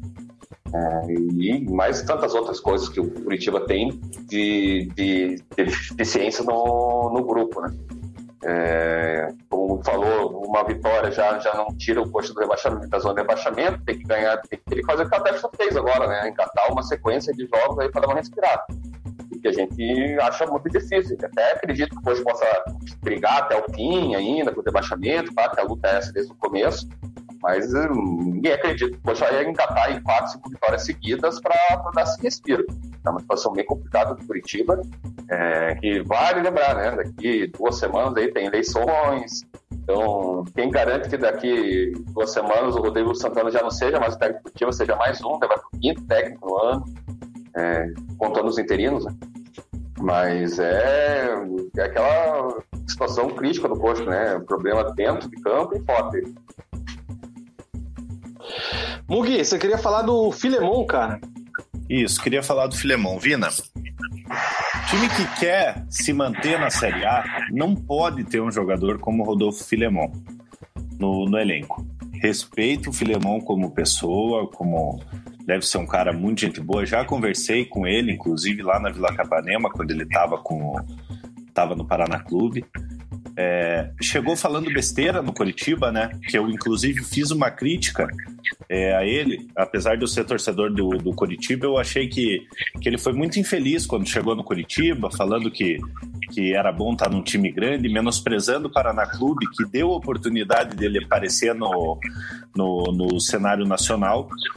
É, então, então, assim, cara, o Filemão ele já prejudicou o Curitiba contra o Goiás, que ele deu um coice no Rafael Moura, um jogo que estava completamente dominado pelo Curitiba. Seriam, o jogo terminou 3 a 3 seriam dois pontos a mais que o Curitiba que o Curitiba teria. Inúmeros jogos falhando, é um zagueiro lento, é um, é um zagueiro que é, que é fraco tecnicamente. É, e mais uma vez contra o Flamengo, como eu falei, a gente não esperava uma vitória contra o Flamengo, não, enfim, pode acontecer, mas, mas a gente não, mas a gente não esperava. É, e o Filemon, mais uma vez, cara, é, parece uma, parece uma criança dentro do, dentro do campo ali. Você vê que o nível dele, é, comparado com os outros jogadores, é, é, absurdo, assim, sabe? Não, não, não, não dá pra. Até no jogo anterior, né? O Curitiba levou a virada do, do Bahia. Jogador que vira com as costas pro chute, né? Virou a bunda pra bola. Também é, não dá. Contra o Bahia. As bolas cruzadas na área ontem. É, teve, teve o gol do, do Flamengo ali que, que, que saiu, que foi uma falha dele, o primeiro gol, é, o cruzamento na área. E teve, pelo menos, que eu me lembre, pelo menos mais umas três, quatro oportunidades de bolas na área que foram em cima dele. Teve uma que o Isla cruzou, o Bruno Henrique é, ajeitou para quem vinha de trás, que ele falhou. É, teve, um, é, teve uma outra no segundo tempo que também a bola foi cruzada na área. O Bruno Henrique sozinho cabeceou para fora. Teve um outro lance do Bruno Henrique, que o Bruno Henrique acertou a trave. E tudo em cima do Rodolfo Filemon, cara. Então, assim, cara, porra, tudo bem que o Rodrigo Santana tenha confiança no jogador, foi jogador dele na URT lá quando eles tiveram uns bons momentos é, no, no Campeonato Mineiro. O RT foi campeão do, do, do interior lá, fez uma, uma, boa campanha, mas o Campeonato Brasileiro não é Campeonato Mineiro. O Rodolfo Filemon, ano passado, na, na, na Série B, ele já demonstrava uma certa dificuldade. Ele teve uma boa fase no Paraná ali ao lado do ao lado do Bauerman, o Leandro Almeida e do Leandro Almeida, muito em decorrência do que, inclusive, é o que acontece no Paraná hoje, do Fabrício conseguir carregar um zagueiro mediano. E foi Sim. o que aconteceu. E daí o que, que acontece? O Coritiba, com o senhor Rodrigo Pastana, que hoje está lá no CSA, me traz o Rodolfo Filemon com um contrato de três anos, tá? Então o Coritiba agora vai ter que cumprir mais dois anos de contrato com, com o Filemon. Eu, para mim, emprestaria o jogador para outro time, alguma coisa assim, mas não dá, cara. Você não pode manter no elenco um jogador que acaba atrapalhando, atrapalhando o desempenho do, do clube. Isso cabe tanto para Filemon quanto para Natan Fogaça quanto para outros jogadores que estão e a Sassi para quanto para outros jogadores que estão no elenco. Por exemplo, ontem você pega ali o time, o time completamente perdido. Quem que você tem no banco? Você coloca o Iasassi no intervalo. O Iasassi não vai mudar o jogo. É, eu, eu até, Mugi, eu tô, eu tô com o, o, os relacionados ontem aqui, até porque me chamou a atenção muito essa escalação do Osman ontem, né? Nada contra o jogador, nada disso, mas você tinha no banco ontem o Sarrafiore, que foi um cara que foi negociar, foi foi a negociação durou bastante, é um cara que o Curitiba tentou trazer aí e conseguiu com muito custo. Tem o Ceruti que já está no elenco há alguns dias, chegou a ser titular e tudo mais. Tem o Neilton, que é o camisa 10, é um cara que se esperava muito dele. Tem o Pablo Tomás, que é um bom nome da base, né, que pode fazer essa, é, essa parte ali na frente. Claro, nenhum deles é, é atacante, é cara de área, como é, é o Osman. O Pablo Tomás. Mas, é, dentro do que o Coritiba já fez, dentro, pô, é, só se o Neilton quebrar demais no treino, cara, porque eu jamais teria começado um cara que chegou essa semana para jogar um jogo contra o Flamengo nesse momento. Vina, é... mas se você for analisar as últimas partidas do, Ney, do, do Neilton, até o Gui pode, pode completar aí, tem sido horríveis, cara. O Neilton não tem jogado bem. Mas eu digo assim, qualquer um desses que já está no elenco, entendeu? Assim, às vezes é, são as atitudes assim que vão derrubando o elenco internamente. O treinador Sim. toma umas atitudes que, é, então, sei lá, fortalece o meio com o próprio Matheus Oliveira e, e adianta o Giovanni Augusto com o Robson. Faz uma outra configuração tática, mas não coloca o cara já que começou, que chegou ontem, cara. E que também, né, vamos combinar, bem meia boca, né? Eu até Aí entendi a ideia é... dele ali, eu não sei se eu, só rapidinho, eu entendi a ideia do Rodrigo Santana de entrar no 3-5-2, de você fazer uma defesa sólida e povoar o meio-campo. Mas, cara, não deu certo. É, a ideia é, defensivamente, né? Você joga com os três zagueiros ali, mas o, os dois laterais seriam o, o, o Mailton e o William Matheus, eles formavam a linha de cinco, né? Porque até o, ele fala que o Flamengo atacava com quatro na última linha e daí, poxa, em tese teria essa superioridade, é, superioridade numérica, né? De cinco contra quatro e daí mais três ali no meio, então teria ali uns, daí invertia, né? O 3-5-2 para uns 5-3-2 ali, marcando, né? Defensivamente mas não funcionou.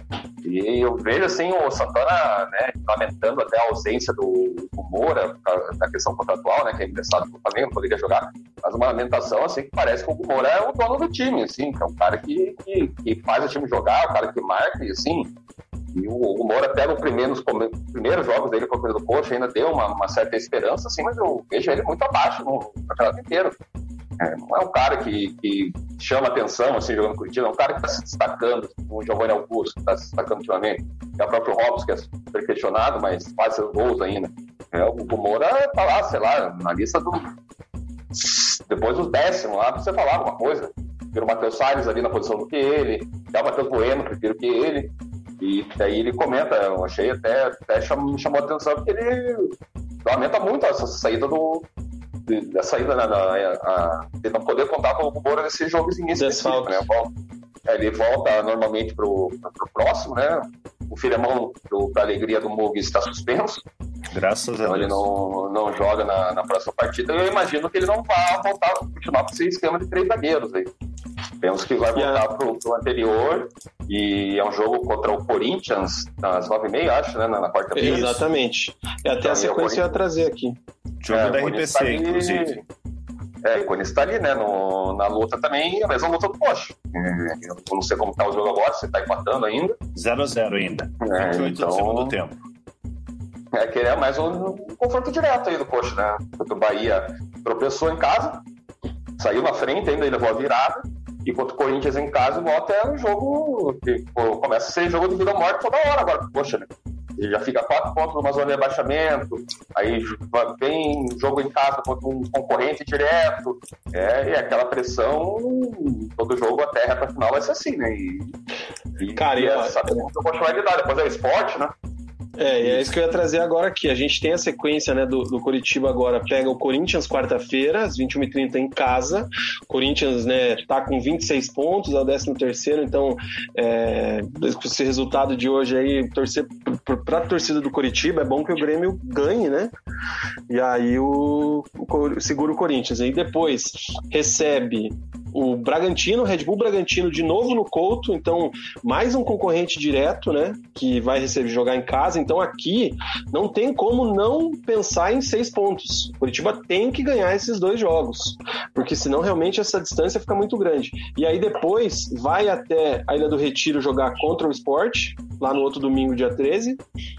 E o próximo jogo depois da 26 rodada é o Botafogo dia 20. Então, dos próximos, quatro, dos próximos quatro jogos, três são em casa. Então, não tem como não pensar em nove pontos. Deixa eu ver aqui quando que é o clássico, cara. Se já é Vina, nessa 27 falava... A gente falava disso no, no, no, jogo contra o Bahia. Era um jogo que você não podia nem pensar em empatar. Você vê como a situação do Coritiba estaria diferente hoje se tivesse. Tudo bem ter perdido para o Flamengo, mas se tivesse ganho do Bahia, estaria ainda na zona de rebaixamento com 23 pontos, mas com possibilidade de sair na próxima rodada da zona de rebaixamento. Assim, ó, eu vou, eu vou falar para vocês o seguinte: se o Coritiba tropeçar nesses três jogos em casa, se, se, se sei lá, é, empatar um e ganhar dois, ou seja, tropeçar em um dos dois, eu acho que já fecha o caixão. Pois é. Não pode pode é, tropeçar nesses três jogos. Essa sequência aí é praticamente o que vai definir o Curitiba. Se ele ainda vai conseguir lutar até o final ou ele já dá, dá, dá baixa mesmo. São quatro concorrentes diretos, três em casa. Se o Curitiba não conseguir fazer, sei lá, oito pontos pelo menos, aí esquece. esquece. É, a situação do Verdão da Alto da Glória é complicadíssima, cara. Vai definir a sua vida nesse final de ano, né? O primeiro jogo agora, 25 do 11. Deixa eu ver quando é que vai fechar essa série o jogo contra o Botafogo, dia 20 do 12. Então é um mês. Um mês, quatro rodadas que o torcedor Alviverde, na minha opinião, vai saber se vai sofrer até o final do campeonato ainda lutando para não cair, ou se vai passar o Natal e o Ano Novo já puto, conformado com a Série B, porque essa sequência aqui o Curitiba não vai mais ter é, chance lá na frente, cara. Lembrando é, que esse jogo contra o Botafogo é com a nova diretoria, né? É, então, e isso que eu falar, que, que quem sabe contra o Botafogo já seja outro técnico também, né? Outro presidente, outro técnico. Nossa, aí é absurdo, né? Ó, Jefferson Mota dizendo que ontem deu vergonha. Pelo amor de Deus, o Filemon não dá. É cada dia mais triste assistir esse time. O Davi ou David, aí eu não, não se eu falei certo, me perdoe ou não. O Davi Schultz dizendo que não entende a revolta dos torcedores do Coxa. Todo mundo sabia que ia cair de novo. O, a Débora tá dizendo que o Corinthians está com dois a menos e segue 0 a 0 O bicho tá pegando lá então. O que mais que temos aqui, cara? Diego Henrique achou que o Rodolfo que veio do Flamengo, é, que é o Rodolfo com H, né, tinha sido uma boa contratação, também achei, mas pelo jeito ele não aguenta mais jogar futebol em alto nível. Tava no banco ontem, né, Mugi, pro Filemon jogar, né, cara? Vina, inclusive, foi um assunto. É, é, o Rodolfo com H aí foi assunto no, no, nos grupos do, do Coritiba essa semana. É, e eu até, até fiz meia, meia culpa é, em relação à contratação dele. Eu falei, cara, quando ele veio, é, tipo, porque a galera pega muito no pé, eu sou um dos críticos do, do, do Samir é, e do, do Pastana, nem se fala. É, quando ele chegou, é, todos nós comemoramos. A gente falou, porra, baita zagueiro, baita contratação. Então, eu não lembro de, de alguém criticando, ah, o que, que vai trazer o Rodolfo. Então, a gente não sabia que ia ser isso, que quando ele fosse utilizado, apesar de no ano passado ele já era reserva no Flamengo, né? Mas Sim. o Flamengo era uma, uma seleção. Não, era o Rodrigo Caio e o Pablo Mari, né? Os dois muito bem. É, então, tipo, não adianta a gente pegar e colocar só na, na conta da diretoria a contratação do Rodolfo, né? É, porque, porque quase todos nós elogiamos a, essa contratação. Então, o contrato deles se encerra agora no final de, de dezembro e provavelmente não vão nem renovar para a sequência do Campeonato Brasileiro ali de janeiro e fevereiro. É, acho que foi uma das poucas contratações do Curitiba que todo mundo pensou, não, beleza, né? Contratação que vem para agregar aí no elenco, para uma disputa de série, série A, tudo bem, que eu acho que tinha feito nem 10 jogos pelo Flamengo no passado, mas enfim, estava no elenco lá, é um jogador que tem sua experiência, é, tem sua qualidade também, então a gente imaginava que, que aquele seria competitivo, né? Seria útil aí pro Coxa, mas é, conviveu com lesões também, não quando entrou também não foi muito bem, né? Teve poucos jogos bons é, pelo Curitiba também. O melhor é um jogo cara... dele foi no Atletiba. Isso. Fez gol até, né? Não fez? Fez, fez um gol. É, acho que foi, né? E, e ficou por isso mesmo, né? É assim, uma, uma contratação que foi decepcionante aí no, no ano. Cara, eu esperava mais dele, realmente. Ele era do elenco do, do Jorge Jesus no Flamengo, né, cara? Eu achei que ele ia chegar para resolver, para jogar na zaga. E não tem condições físicas, né? Essa é a situação. Se machuca muito, quando volta, volta muito sem ritmo. Então, é complicada a situação. A né? gente imaginava, né, Vina, no, no início do ano, é, o Curitiba conseguiu a renovação do Sabino junto ao Santos. Apesar dos dois serem canhotos e jogarem pelo lado esquerdo, mas a ideia que a gente tinha era que, que os dois formariam a dupla de zaga, né? Não sei quem jogaria pela direita ali, é, mas teoricamente seria os dois. E a gente tá vendo aí a dificuldade que o Curitiba tem de deixar um parceiro pro Sabino. Exatamente. O Vini FCA aqui dizendo que o Flamengo não fez a maior goleada do campeonato porque não quis. A Débora concorda que três foi barato mesmo. É, e aí ela completa aqui com relação aos gols perdidos pelo Bruno Henrique, foram uma enormidade. E aí aquela zoeira, né, cara? torcedor do Atlético aqui zoando que o Atlético decepciona o Coxa nunca, Coxa é exa rebaixado, o Xandão dizendo que o time é muito fraco. Enfim, cara, situação complicadíssima pro Verdão do Alto da Glória. Sequência aí vai ser dominante para ver o que vai acontecer no resto do campeonato. Mas tem boa notícia, ou talvez pode ser uma boa notícia. A gente viu essa semana, Mug, o Rafinha treinando já, né, cara? Treinando com bola, fazendo ali a parte física já de uma forma mais evoluída. Eu acho que a volta dele tá cada vez mais próxima, né?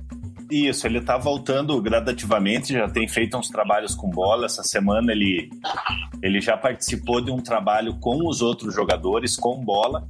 É, mas ainda, ainda tem um período ali para ele, ele se recuperar, para ele, ter, ele ter condições de jogo. É, nesses trabalhos com bola junto com o elenco, obviamente que ninguém vai chegar o laço nele ali, né, cara? Você pega num, numa competição aí, um campeonato brasileiro aí, os caras não estão nem aí, vão chegar dando porrada mesmo. É, então o Rafinha aí eu acredito que até o final de. até a metade de, de dezembro aí, até nesse jogo contra o Botafogo aí, pode ser que o Rafinha já tenha, já tenha retornado. E é triste, né, cara? Porque é um ídolo do clube, é um torcedor do clube, é, e vivendo essa situação junto com, junto com, com o Curitiba, né? Talvez ele, ele retorne com o Curitiba ali, com o Curitiba não tendo nem forças mais para sair da zona de rebaixamento. Obviamente que a gente torce que não, que, que a coisa mude, apesar de ser muito difícil, e que ele consiga ajudar o Curitiba a escapar do rebaixamento. Mas é muito difícil. É, o Rodrigo Santana comentou a situação do, do Rafinha antes da partida contra o Flamengo, né? É, ele fala que assim, ele não tem a confiança para dar aquele pique mais forte, não vai entrar numa dividida, é, ainda tem a questão física de, de se recuperar, né, para ter condição de jogo mesmo.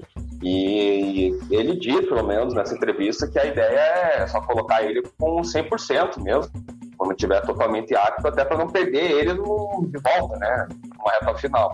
Mas é pelo que o Mug falou, e é uma observação bem pertinente, é isso, né? Às vezes vai chegar lá no dia 20 contra o Botafogo, que é um mês, daí acho que é provável, e até a previsão era isso, o Rafinha voltar em dezembro. É, às vezes pode chegar contra o Botafogo lá, ou se aquele jogo já de desesperado do Botafogo, né? Tropeçado os três anteriores, né? Nessa sequência de quatro jogos contra concorrente direto, isso é aquele jogo da vida, daí vai ter que voltar de qualquer jeito. Ou chegar lá já com pouca chance, né? Com uma perspectiva muito baixa de, de brigar contra o rebaixamento. É, infelizmente o Porto teve mais essa, né? O Rafinha só uma referência técnica, se machucar seriamente ficar tanto tempo longe do, do gramado. A gente tem o Botafogo com a sequência também meio pesada. O Atlético Mineiro, aí Flamengo, depois Inter e aí vem o jogo contra o Coritiba. Então, o Botafogo também pode chegar numa situação pesadíssima a lá para esse jogo. Do, a situação do Botafogo é muito parecida, é praticamente ah. igual a do Coritiba, é, depois dessa derrota de hoje por 2 a 1 contra o Fortaleza. Era um jogo que o Botafogo precisaria ganhar, como o Coritiba precisaria ganhar do Bahia. E os dois estão estacionados aí com, com 20 pontos. Então a situação do Botafogo é, é muito igual à do Curitiba. O Atlético Goianiense que está ali também tem o Inter nesses quatro jogos, Inter, Fluminense, dois times brigando lá em cima. Aí tem o Ceará, que é um concorrente do rebaixamento, e tem o Red Bull Bragantino. Então já dois que estão brigando e dois fora. Enfim, Vina, cara, vai lá para baixo lá, deixa eu dar uma olhada ali, lá lá embaixo. Goiás está com 20 jogos. Então a gente vai fazer um cálculo do seguinte: assim, a gente sabe que o time do Goiás é fraco, mas o Goiás hoje, se ele repor esses dois jogos e, e, e vencer os dois jogos, ele já passa o Curitiba. E o Goiás a gente já dá como rebaixado. Então é Bem muito observado. complicada a situação do Curitiba. O Curitiba tem um jogo a menos que o Botafogo também. É, então é, é rezar e torcer, cara.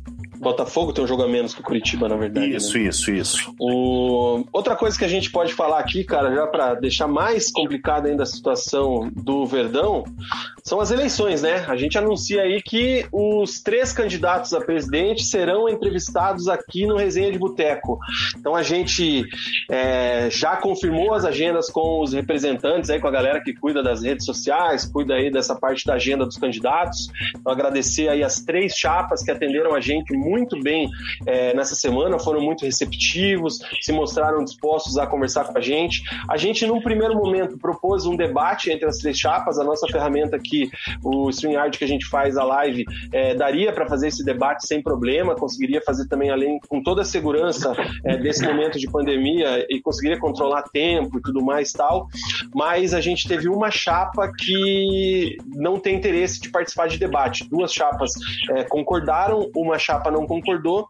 Então, nesse momento, a gente tem agendadas três entrevistas individuais com cada candidato. A agenda, até para a galera já ir se programando, e a gente, lógico, vai divulgar até lá. É, no dia 7 de dezembro, uma segunda-feira, a gente vai fazer entrevista com o Samir Namur, atual presidente e concorrente à reeleição, né, candidato à reeleição.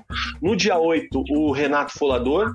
E no dia 9, na quarta-feira, o João Carlos Viale. A gente fecha aí essa semana a entrevista, a entrevista. A eleição, as eleições estão marcadas para o sábado, dia 12.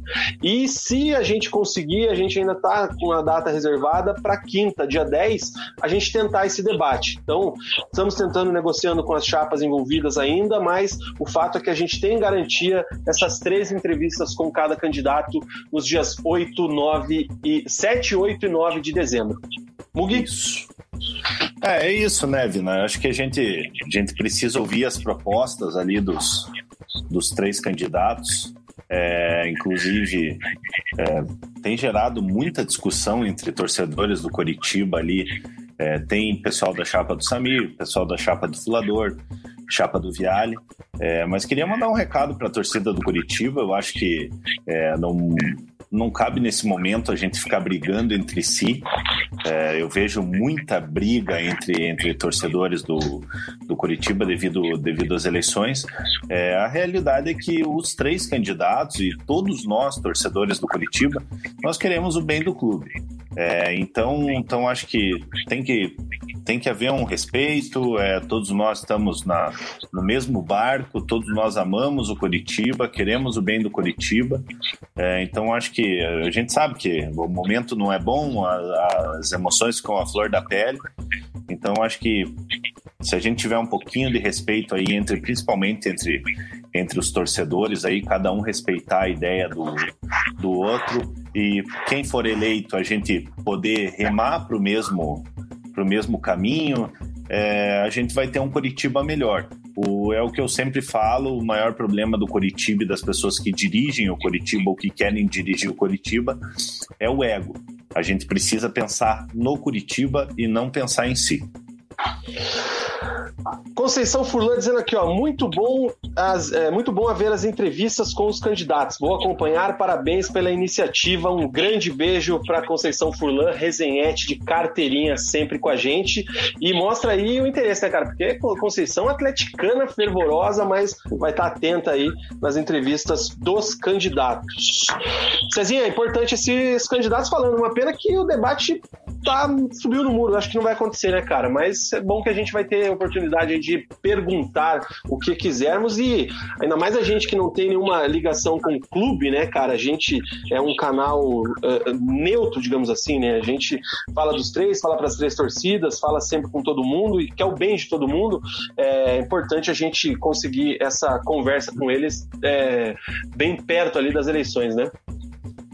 É, infelizmente o debate, que era a ideia inicial do programa, não vai se realizar, né, pela chapa do Folador não ter aceitado é, o convite, mas aceitou também ser entrevistado aqui no Resenha, o que é importante também, né, mostrar sua proposta, ser questionado é, pelo, pelos integrantes aqui do, do Resenha, é, e vai ser numa época que, como a gente vem comentando agora há pouco, né, é uma época crucial, né? Porque daqui duas semanas aí o Curitiba pode ou estar vivão na disputa por rebaixamento ou até quase com pé na segunda divisão de volta. E, e daí, pensando numa Série B ou numa Série A, os caras têm que ter dois planos, né? Poxa na Série A ou poxa na Série B em 2021. Então vai ser muito importante é, essas entrevistas pré-eleição, né? Na semana da eleição, dia 7, 8 e 9 a eleição no dia 12, já três dias depois acontece as eleições. E, e daí fica para a torcida do Curitiba avaliar qual que é o melhor projeto, qual que é a melhor proposta e torcer para que tenha uma boa gestão aí e tire o Curitiba dessa situação. E, cara, tava observando aqui, realmente, né? A, a, eleição é bem no meio desses quatro jogos que a gente tá colocando como chave, né? Porque dia 12 as eleições, dia 13 pega o esporte, aí acredito que não dá tempo de quem, quem vencer fazer alguma coisa, nada desse sentido, mas aí o jogo Botafogo já é uma semana depois das eleições, que é o quarto jogo dessa sequência. Enfim, situação complicadíssima e a gente vamos acompanhar os desdobramentos aí das eleições, os bastidores estão pegando fogo, certo? Certíssimo, Vina. Algo para fechar do Curitiba, Mug? Falamos tudo. Rezar, Vina. Tô rezando, meu. Tem um recado aqui, cara, do Luiz Rogério, aqui, ó, Rogerinho Stal para você, mandando um salve e dando parabéns por você conseguir manter a calma com essa desgraça de time. Ele, sinceramente, quer morrer a cada jogo e a herança do. Não vou falar aqui, mas é as palavras dele. Quem tá vendo, tá lendo. E é isso aí. Mandar então... um abraço pro. Mandar um abraço pro Rogerinho. É, Rogerinho, aqui a gente tem que manter a postura, cara. Mas por dentro aqui eu tô. Tô morrendo Complicado. de raiva também, também tô, tô muito preocupado, cara, e, e, vamos torcer, cara, vamos acreditar até, até quando for possível se manter. Ô Cezinha, a gente falou sexta-feira bastante sobre o Paraná Clube, mas se você quiser, eu te dou uns minutinhos para falar sobre o jogo de sexta aí pra gente encerrar o programa, que eu e o Mug falamos bastante. Quer falar alguma coisa sobre o Paraná sexta-feira? Alguma coisa que aconteceu aí que você soube de bastidores de lá para cá? O que, que você pode falar aí, agregar no programa de hoje com relação relação ao Paraná? É, mais uma atuação vergonhosa do, do Paraná na Série B, né? A maior derrota do clube e, e de um time na, nessa edição da Série B. O outro foi a, a Chapecoense que venceu a Ponte Preta por 5 a 0 também, lá no Moisés Bucarelli. E uma situação desastrosa, né? Mais, um, mais uma falha do goleiro, dessa vez do Marcos. É, mais uma vez mostrando que, que o Salazar é um jogador que não tem a, a, a técnica para jogar no time como o Paraná na Série B. É, enfim, uma situação desastrosa, vergonhosa. O que a gente sabe é que realmente é, no vestiário ali houve cobrança de jogadores, é, alguns é, né, que a gente viu claramente na partida que largaram, né, praticamente ali depois do segundo gol, é, começaram a caminhar em campo, não tinham mais motivação ali, não viam, acho, esperança, perspectiva de, de conseguir empatar ou até virar a partida e, não, e só foi 5 a 0 porque o Juventude ainda é, diminuiu o ritmo, né? Tava, tava jogo dominado, vantagem ampla e, e saiu o gol assim, mais no, sem forçar nada. A bola ia lá, o jogador do Paraná olhando e fazia um gol. Acho que se, se não me engano, o, o Juventude finalizou só oito vezes no, jogo, no, gol, né? No jogo e cinco entraram. É, então dá para ver que, que, o Paraná realmente passa por um momento complicado. O Micari já foi para o terceiro jogo, duas derrotas e um empate, e agora enfrenta o Guarani na terça-feira em casa e vai ter que vencer de qualquer jeito, né? Então o Paraná está oito pontos do G4, já está nove do, da zona de rebaixamento, já vai para décimo segundo, é a primeira vez que o Paraná no, sai entre os dez primeiros, da parte de cima da tabela, sempre conviveu ali entre os dez chegou a liderar a por três rodadas, ficou 12 rodadas seguidas no G4, mas depois que saiu do G4 na 14 rodada, só ladeira abaixo. Estamos na, indo para a 23 rodada e o Paraná agora é o 12 colocado. E se a perspectiva de alguns era lutar pelo acesso, acho que está cada vez mais claro que não vai brigar pelo acesso, e é aquilo, né? Itália vai ter que dar um jeito para pelo menos não despencar mais, né? Pelo menos se fazer uma série B segura para não cair. Eu acho que é, e acho que era isso que pelo menos essa era a minha perspectiva desde o começo do campeonato, era para fazer um campeonato seguro para não cair e teve uma empolgada aí no, no, começo do campeonato, com algumas vitórias inesperadas com o Alan Al, mas o elenco do Paraná é, não dá, né? É um elenco que não, que não tem peças para ser competitivo na parte de cima tabela.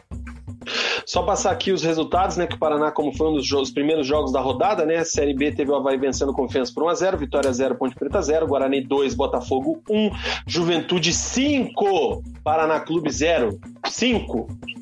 Sampaio 1, Chapecoense 3, Cruzeiro 1, Figueirense 1, Oeste 2, Brasil de Pelotas 1, o Operário perdeu em casa para o América Mineiro por 1 a 0, CRB 2, Náutico 1, Cuiabá 0, CSA 1. O time do Mozart derrubou o Cuiabá lá na Arena Pantanal. Classificação nesse momento, a Chape é líder com 47 pontos, o América Mineiro sobe para a segunda colocação com 40, já são 7 pontos de diferença da Chape para o segundo colocado. O Sampaio é o terceiro com 37, o Juventude com a vitória subiu 4 posições, é o quarto colocado com 37 pontos. Cuiabá caiu para a quinta colocação, fora do G4, acho que pela primeira vez, né, desde que entrou no G4, 37 pontos. O Havaí subiu 33, Ponte Preta 33, CRB, CSA, o Operário é o décimo com 29 e o Paraná caiu três posições ao 12 com 29 pontos também.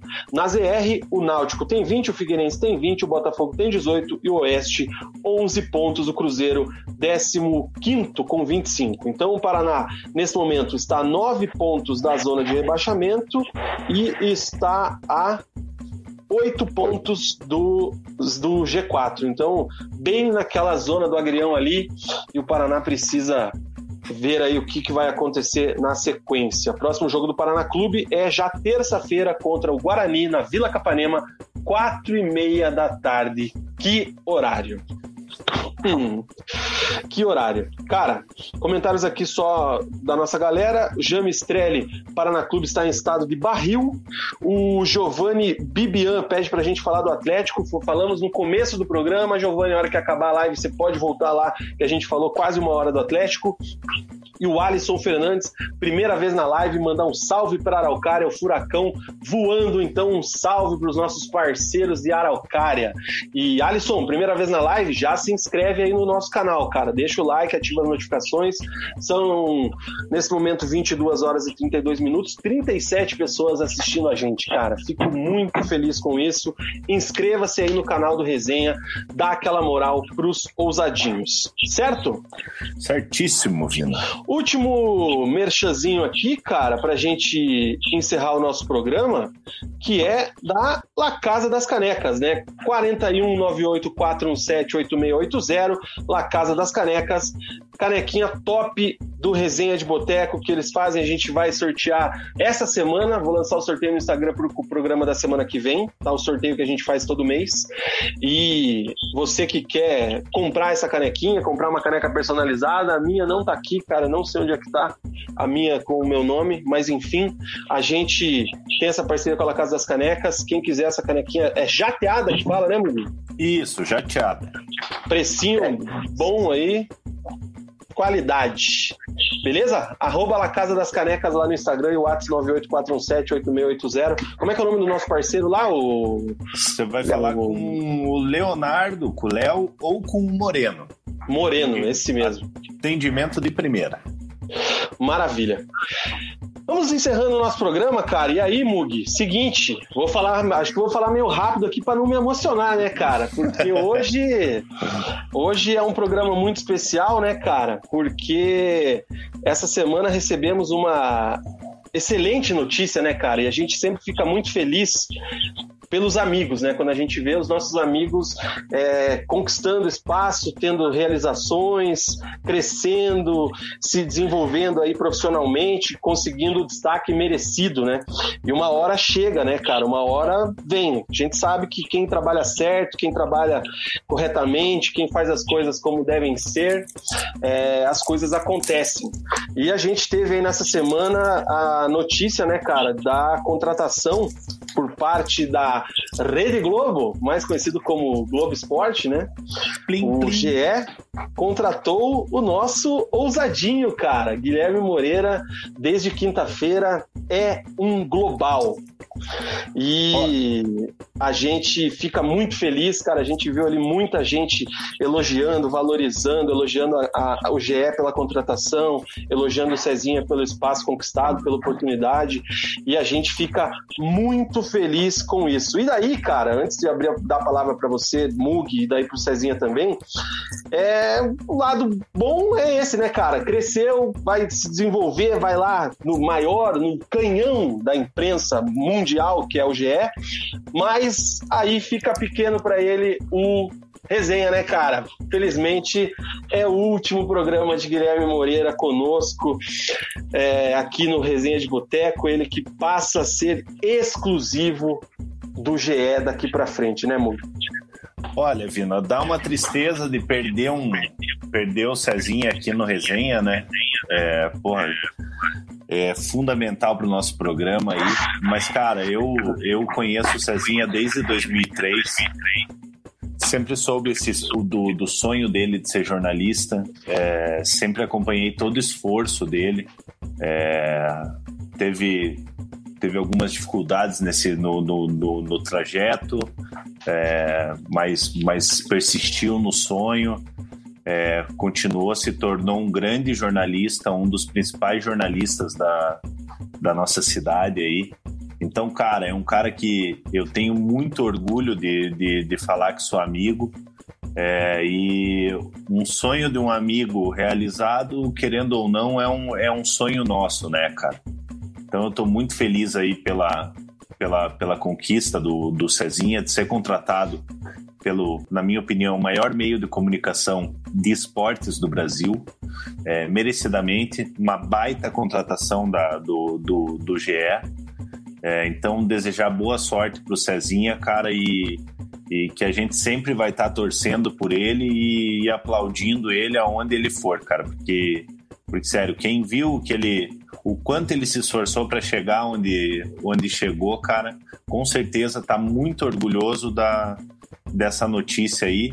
Desejar muito boa sorte pro, pro, pro Cezinha e tamo junto sempre. E eu estou arrepiado e eu tô quase chorando. é dois, cara. Fala, Cezinha, abre o seu coração. Bom, é deixar minha assessoria de imprensa conversar com vocês. é, bom, é, queria. Bom, tive a notícia aí nessa semana, né? Semana passada, na verdade, mas É, comecei na quinta-feira aí no, no GE, de forma definitiva, depois de ficar três anos ali colaborando com o portal. É, era um, é uma realização de um sonho, né? Já passei por grandes portais do, do tanto do estado, jornais, como nacionalmente, mas de fato o GE é o maior é, portal aí esportivo do, do, país e é um grande orgulho é, fazer parte oficialmente do, do GE, mas assim, né? Todo, todo lugar tem seus ônus e seus bônus, né? E, e o contrato lá é de exclusividade, até tentei é, lutar pela minha permanência aqui, mas infelizmente não foi possível. E hoje acaba sendo o último dia aqui no Resenha. Também é um projeto que me orgulha muito. Lá de 2000, desde 2013 participando, né, com, lá com a Rádio do Pai do Vina, Jornal Fênix.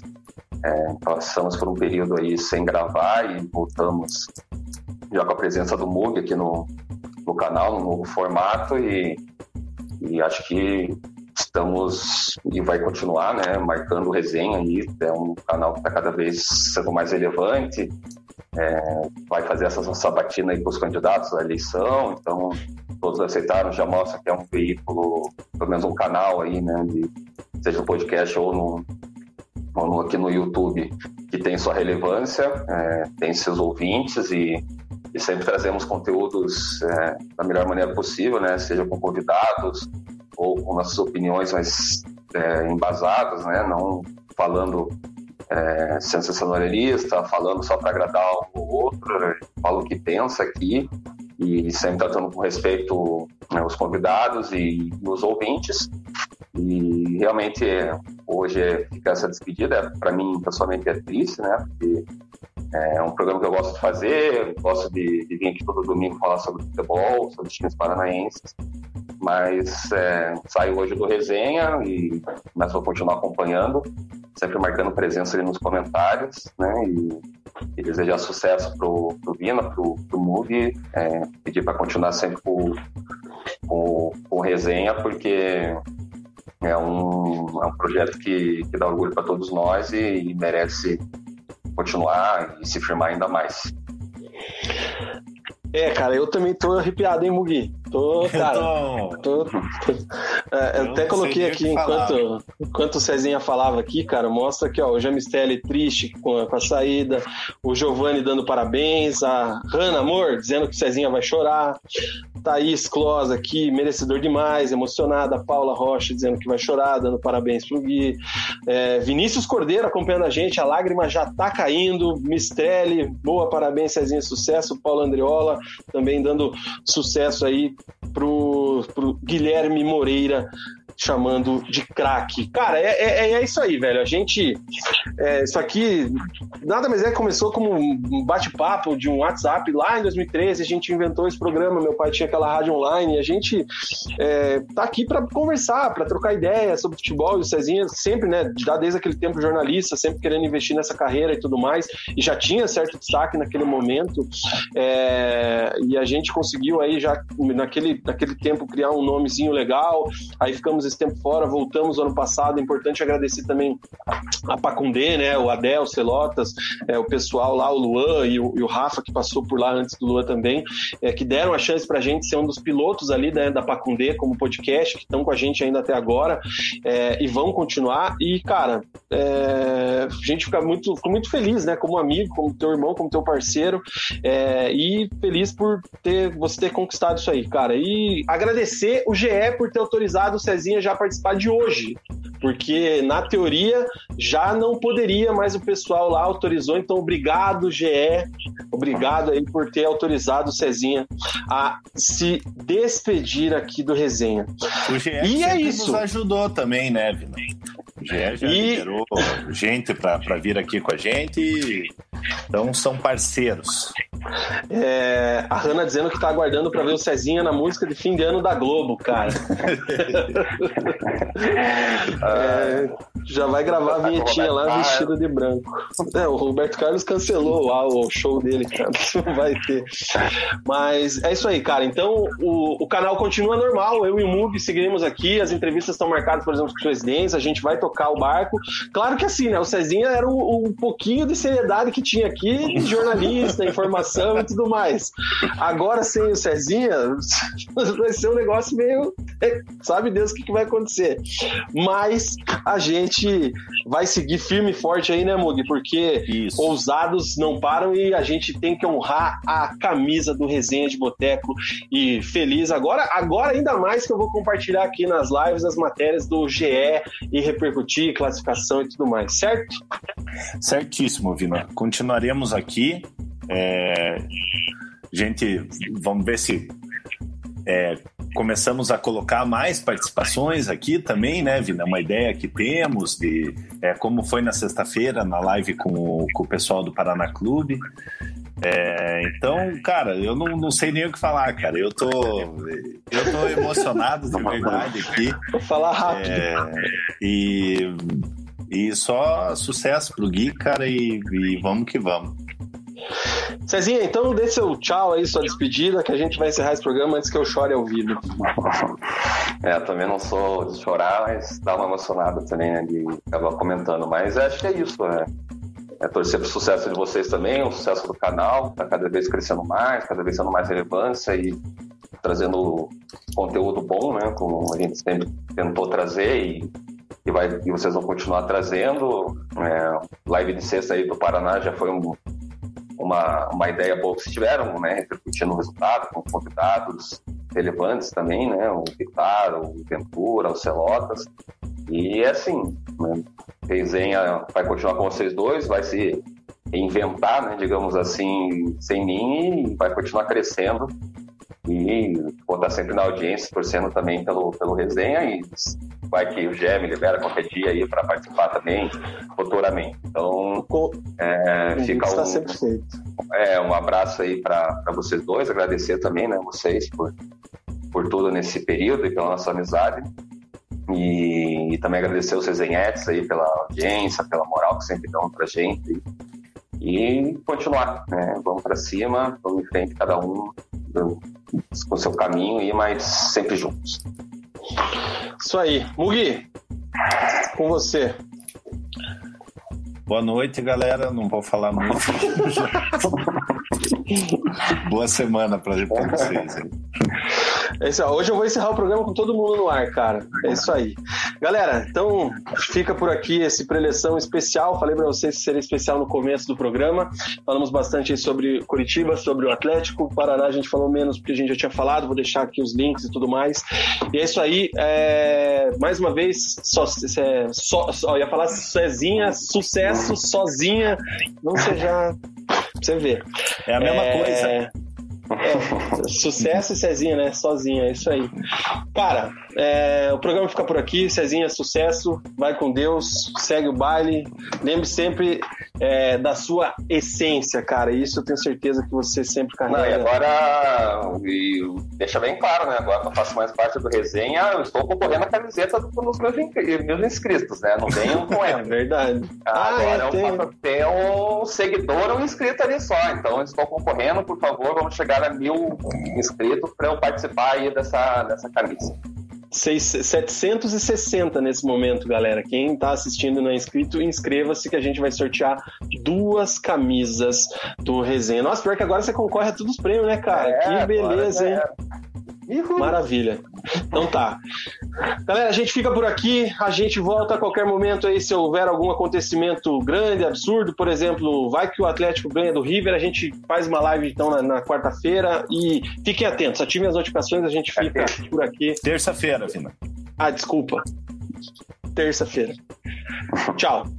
Valeu. Bom, boa noite, bom fim de semana. Sucesso. Até mais. Tchau.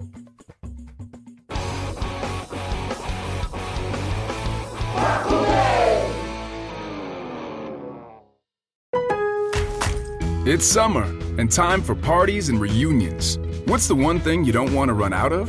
Ice. Save at Lowe's for the 4th and get the new Bosch French door refrigerator with the advanced Quick Ice Pro system. You'll have an ice maker fast enough to keep up with your family and friends. So, whether you're filling a glass or a cooler, you'll always have plenty of freshly filtered ice with Bosch. Shop Lowe's for the values you want on appliances today and every day. US only.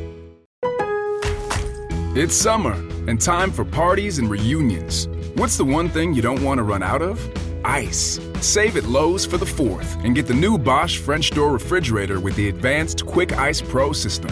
You'll have an ice maker fast enough to keep up with your family and friends. So, whether you're filling a glass or a cooler, you'll always have plenty of freshly filtered ice with Bosch. Shop Lowe's for the values you want on appliances today and every day. U.S. only.